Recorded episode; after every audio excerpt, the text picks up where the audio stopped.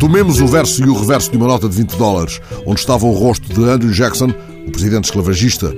Estará em breve o de Harriet Tubman, a escrava negra que ajudou a libertar vários outros escravos nos campos do Maryland.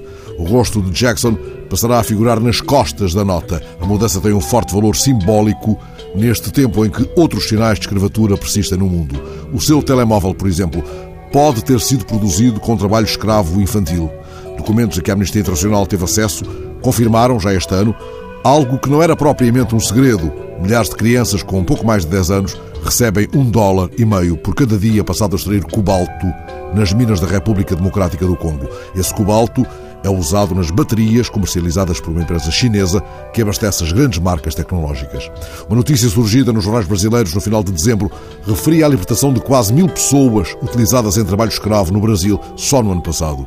As notícias sobre trabalho escravo infantil na produção de cacau referem 2 milhões de crianças nos campos do Ghana e da Costa do Marfim. A indústria do chocolate paga tão pouco aos trabalhadores adultos que muitos deles, lê-se no jornal brasileiro de dezembro, nunca provaram chocolate na vida. O investigador norte-americano Benjamin Skinner, que é professor na Harvard Kennedy School, disse há tempos à Deutsche Welle que nunca houve tantos escravos como na atualidade.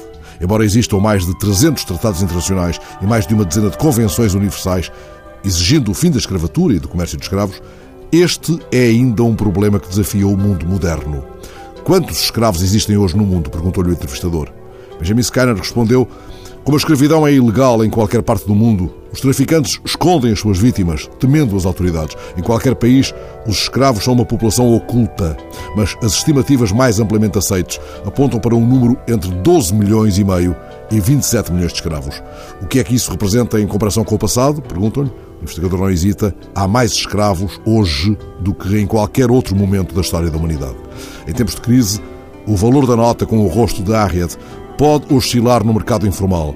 O mercado das quinguilas dita uma lei mais forte do que o câmbio oficial definido nas grandes praças, tal como os grandes convénios que balizam as mais valorosas conquistas da humanidade. Não devemos tomar, pois, as notas pelo seu valor facial. Mesmo a carga simbólica dos câmbios mais decisivos é desvalorizada pelas obscuras transações.